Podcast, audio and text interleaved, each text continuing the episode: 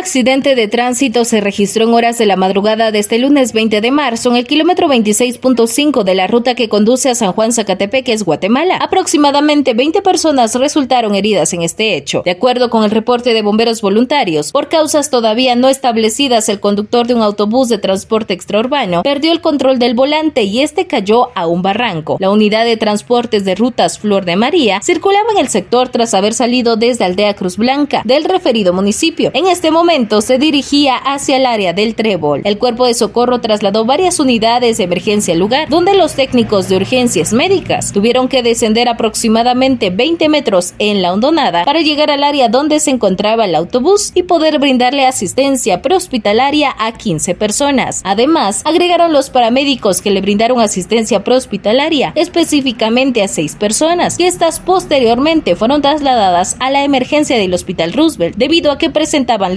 y posibles fracturas. Desde emisoras Unidas San Marcos, Roselina Castro, Primera en Noticias, Primera en Deportes.